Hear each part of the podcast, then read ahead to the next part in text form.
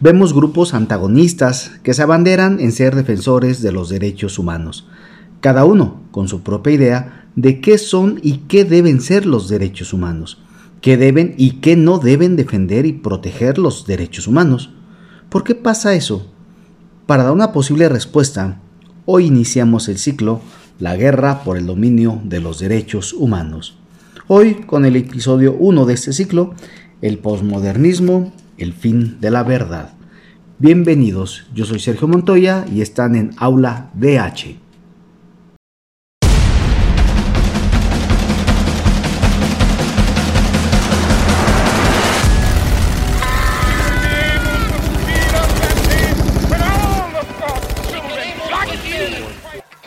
Aula DH un espacio creado para ti. Aquí debatimos todo lo que en verdad te importa sobre los temas actuales que involucran tus derechos.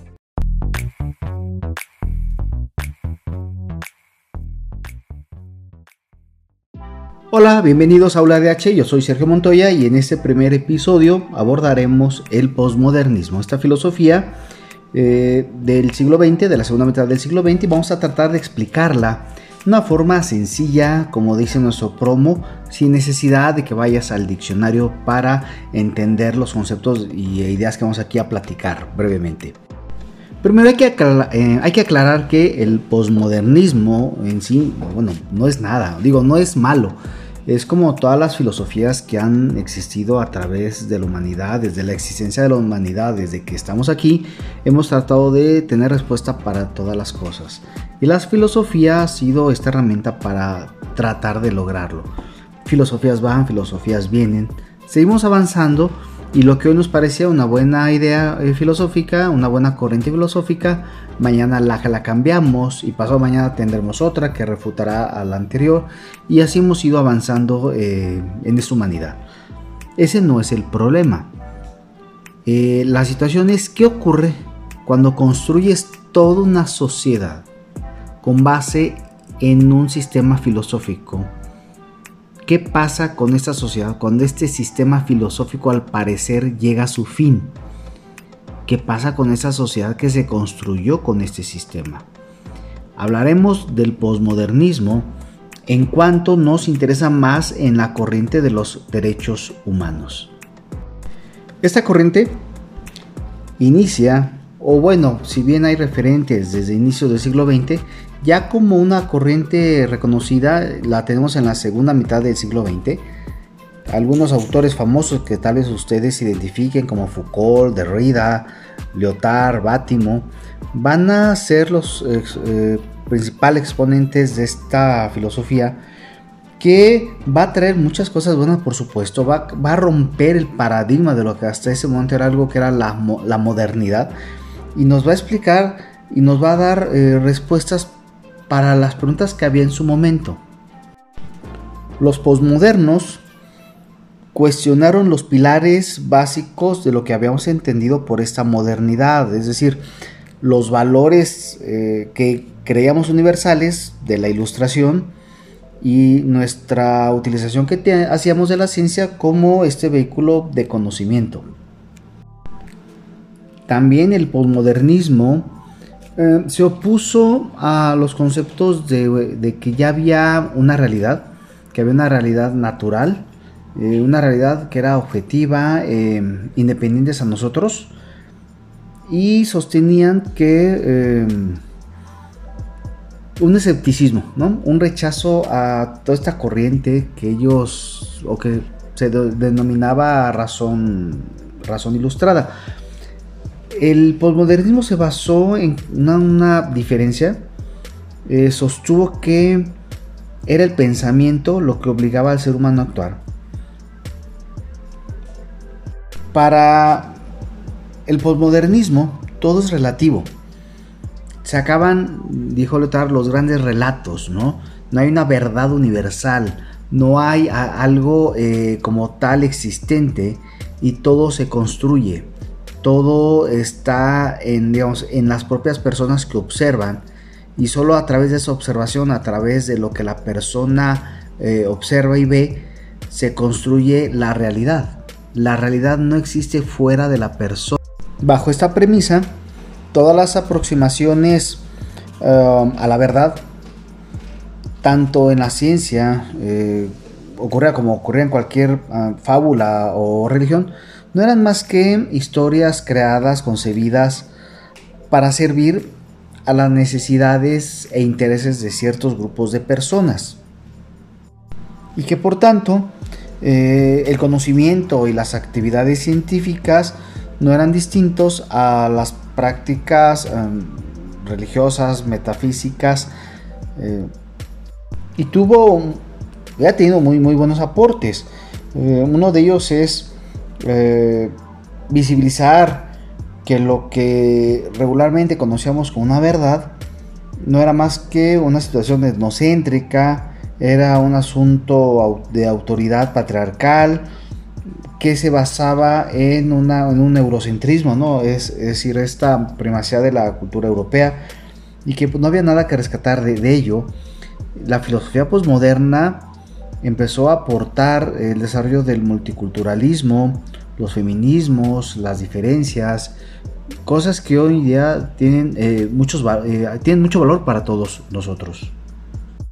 El postmodernismo, por tanto, tuvo mucho impacto en la cultura, eh, en la arquitectura, en sociología, en muchas de las artes, muchas de, los saberes. Aquí a nosotros nos va a interesar más este aporte filosófico a los derechos humanos, eh, porque va a tener mucho eh, muchas variantes, estas um, fines que tuvo o aportes que ha tenido el posmodernismo. Otro de los que me acuerdo ahorita es también, bueno, la importancia del lenguaje, donde se considera que, eh, que el lenguaje moldea nuestro pensamiento y esto va a depender del contexto. Y a partir de cada lenguaje creamos también otras realidades. Va a primar el individualismo sobre la generalidad, va, a traer este, muchos aportes en diferentes materias. Eh, que si nos quedamos hablando de todos los aportes, pues no vamos a avanzar mucho el día de hoy.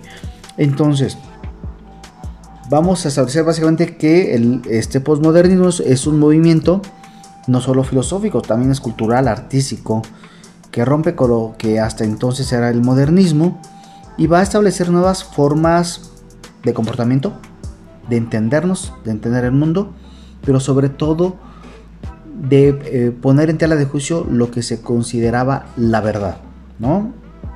Y que la verdad no era algo indiferente a las personas y que estaba allá afuera, sino que las personas construían su verdad de una forma incluso personal, subjetiva, y que en un primer momento, eh, repito, es un muy buen aporte a la filosofía, pero va a haber algo tal vez que podemos llamar posmodernismo tardío, donde estas ideas eh, iniciales van a ser retomadas por otros autores y van a tratar de llevarlos a ciertos extremos que nos van a dar eh, situaciones un poco incómodas, incluso al día de hoy estamos conociendo a una de sus hijas, o para muchos que consiguen que es una de sus hijas, que es algo que se ha llamado la posverdad. Y bueno, la, posverdad no es más que una consecuencia. Varios coautores consideran eh, o están eh, de acuerdo con esto, en el que cuando le hemos quitado a las personas que hay algo objetivo, que hay una realidad, que hay una verdad, entonces todo es relativo, nada en realidad existe, la realidad se desvirtúa a la voluntad. Y por tanto un abierto desprecio por los hechos y la evidencia. De hecho, se han aprovechado recientemente sobre todo los políticos. Es decir, jalan lo que eh, puede servirles, aunque se van a extremos que tal vez la filosofía oriental no pretendía. Pero obviamente se les ha abierto una ventana a los políticos y a muchos actores y la usan en su beneficio o encaminan esta filosofía hacia allá. Y en un momento de redes sociales donde la verdad no hay o, la negamos y cada quien va construyendo lo que cree que debe ser lo correcto. Y tenemos ya eh, varias generaciones que han ido creciendo, eh, entendiendo que cada uno puede construir su propia realidad y por tanto lo que hay afuera no tiene mayor relevancia y que todo es reconstruible, todo es deconstruible eh, y todo se debe acomodar a lo que cada uno de nosotros considera que es lo justo. Esto llamado posverdad eh, es reciente, es del siglo XXI, en el que los políticos recurrieron directamente a mentiras, a crear su propia verdad para manipular eh, la opinión pública. Incluso en el año 2016 para eh, Diccionario Oxford la posverdad fue la palabra del año. Y bueno, lo aprovechó Donald Trump, ¿no? Para ganar la presidencia. Eh, lo mismo ocurrió en Gran Bretaña, en Reino Unido, para salirse de la Unión Europea, ¿no? El famoso Brexit. Y bueno, aquí tengo aquí a la mano la definición que da justamente este diccionario Oxford sobre la posverdad. Y bueno, esta parte, se las leo, dice así. Em, un fenómeno que se produce cuando los hechos objetivos tienen menos influencia en definir la opinión pública que los que apelan a la emoción y a las creencias personales.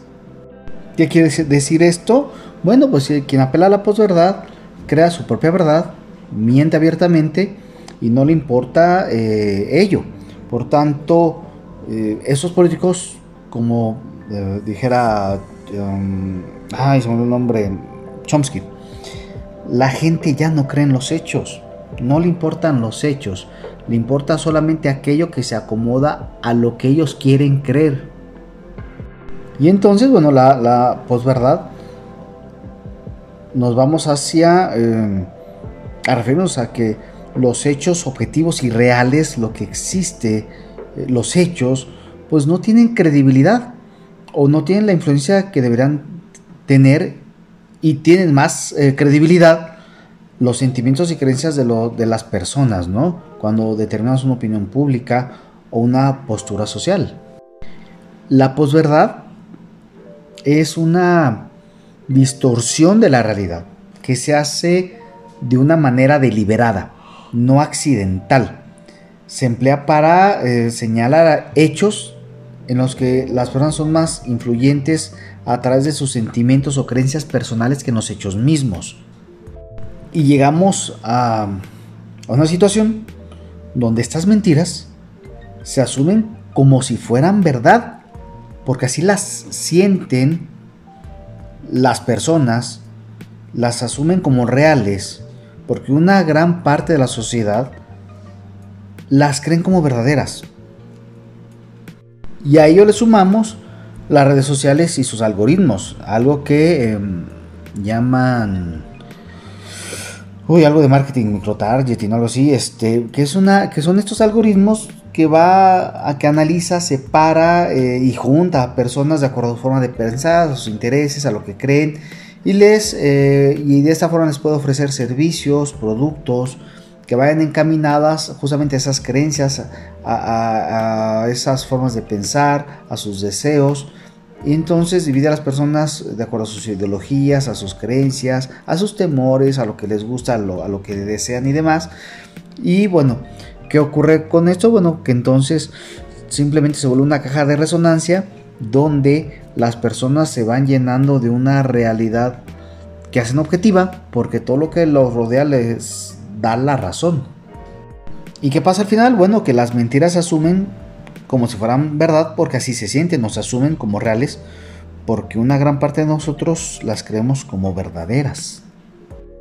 Y esta posverdad se ha apropiado de las redes sociales. Las personas se han, han exponenciado sus opiniones, se han apoderado de las redes sociales y entonces todo este fenómeno de la posverdad se resume en, frases como eh, mi opinión vale más que los hechos, ¿no? Esto se trata sobre cómo nos sentimos respecto de algo.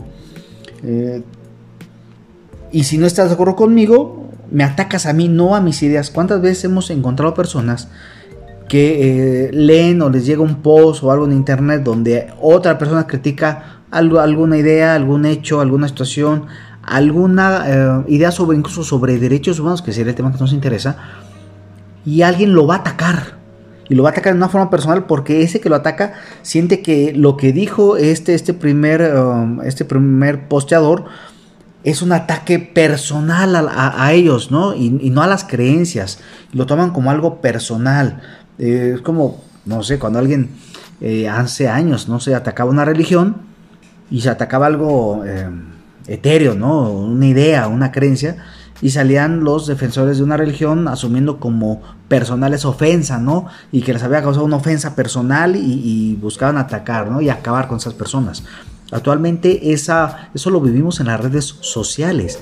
Si alguien publica algo a favor o en contra de los derechos humanos y alguien por esa razón se siente ofendido, ataca, ¿no? Y ataca realmente como si fuera algo personal y pide la cancelación de las personas, una intolerancia tremenda en redes. Y bueno, llega un momento donde todos estamos ofendidos, a favor o en contra de los derechos humanos, o de lo que cada quien cree que deben ser los derechos humanos, y empieza a haber una batalla allá afuera, una lucha de ideas sobre qué son los derechos humanos, qué deben y no protegerlo los derechos humanos, porque cada quien se asume como el poseedor de la verdad la verdad que cada uno ha construido, sea en forma propia o en forma de algoritmos que nos han llegado o grupos con los que nos sentamos y creemos que esta idea en la que muchos estamos de acuerdo es la que debe imperar y así deben ser los derechos humanos. Y hay otros grupos que también están pensando bajo esa misma corriente de pensamiento donde es su verdad la que debe de imperar sobre el otro grupo. Y luego hay un tercer grupo y un cuarto grupo. Y al fin de cuentas, los que estamos observando, ya no sabemos entonces quién tiene la razón todos se abanderan como derechos defensores y defensoras de derechos humanos y entre ellos se están matando en redes sociales. ¿Quién tiene la razón? ¿Hacia dónde vamos? Eh, sobre todo cuando eh, había una frase, mejor muy famosa, eh, una idea que dicen que si todos somos especiales, bueno, pues entonces ninguno lo es. Cuando todos creen saber la, verdad, entonces no hay verdad. O, bueno, caso contrario, si no hay verdad en el posmodernismo, entonces ¿quién se puede asumir que tiene una verdad? Nada es verdad. Si el posmodernismo niega las verdades absolutas, los grandes relatos, entonces ningún grupo que ha crecido al amparo del posmodernismo tiene la razón. Porque déjeme aquí, eh, déjeme comentarles algo que tal vez se me fue en el impulso de explicar qué era la posmodernidad. Bueno, que durante la segunda mitad del siglo XX ocurre algo paralelo a, esta filosofía de la posmodernidad, que es precisamente la internacionalización de los derechos humanos en documentos internacionales, en convenciones y protocolos, y que van a ir de la mano de esta filosofía, esa filosofía posmodernista, eh, donde en un extremo, poco a poco, cada quien irá decidiendo qué son los derechos humanos, cuáles deben ser, y va a ir buscando eh, un lugar privilegiado para poderlos imponer al resto. Mientras todos estuvimos de acuerdo, progresó muy tranquilamente la idea de los derechos humanos, libertad, igualdad, no discriminación, derecho a las mujeres, por supuesto derecho de los niños y demás. Pero en, este avance han surgido grupos que han eh, entrado en conflicto con otros cuando ya no sabemos claramente, ya en el siglo XXI, qué deben ser los derechos humanos y qué deben proteger y qué no deben proteger los derechos humanos. Tenemos muchas discusiones ya al día de hoy en, este sentido. Por eso en ese primer episodio le llamamos el postmodernismo el fin de la verdad. Y al hablar del fin de la verdad era en ese sentido original de fin de los de los, de los macro ¿no? de una verdad universal. Eh, por tanto, llegan los micro relatos, las construcciones eh, personales, individuales de la verdad. Y llega un momento en que pues, esto va avanzando y si todos tienen la verdad, entonces ninguno la, la tiene.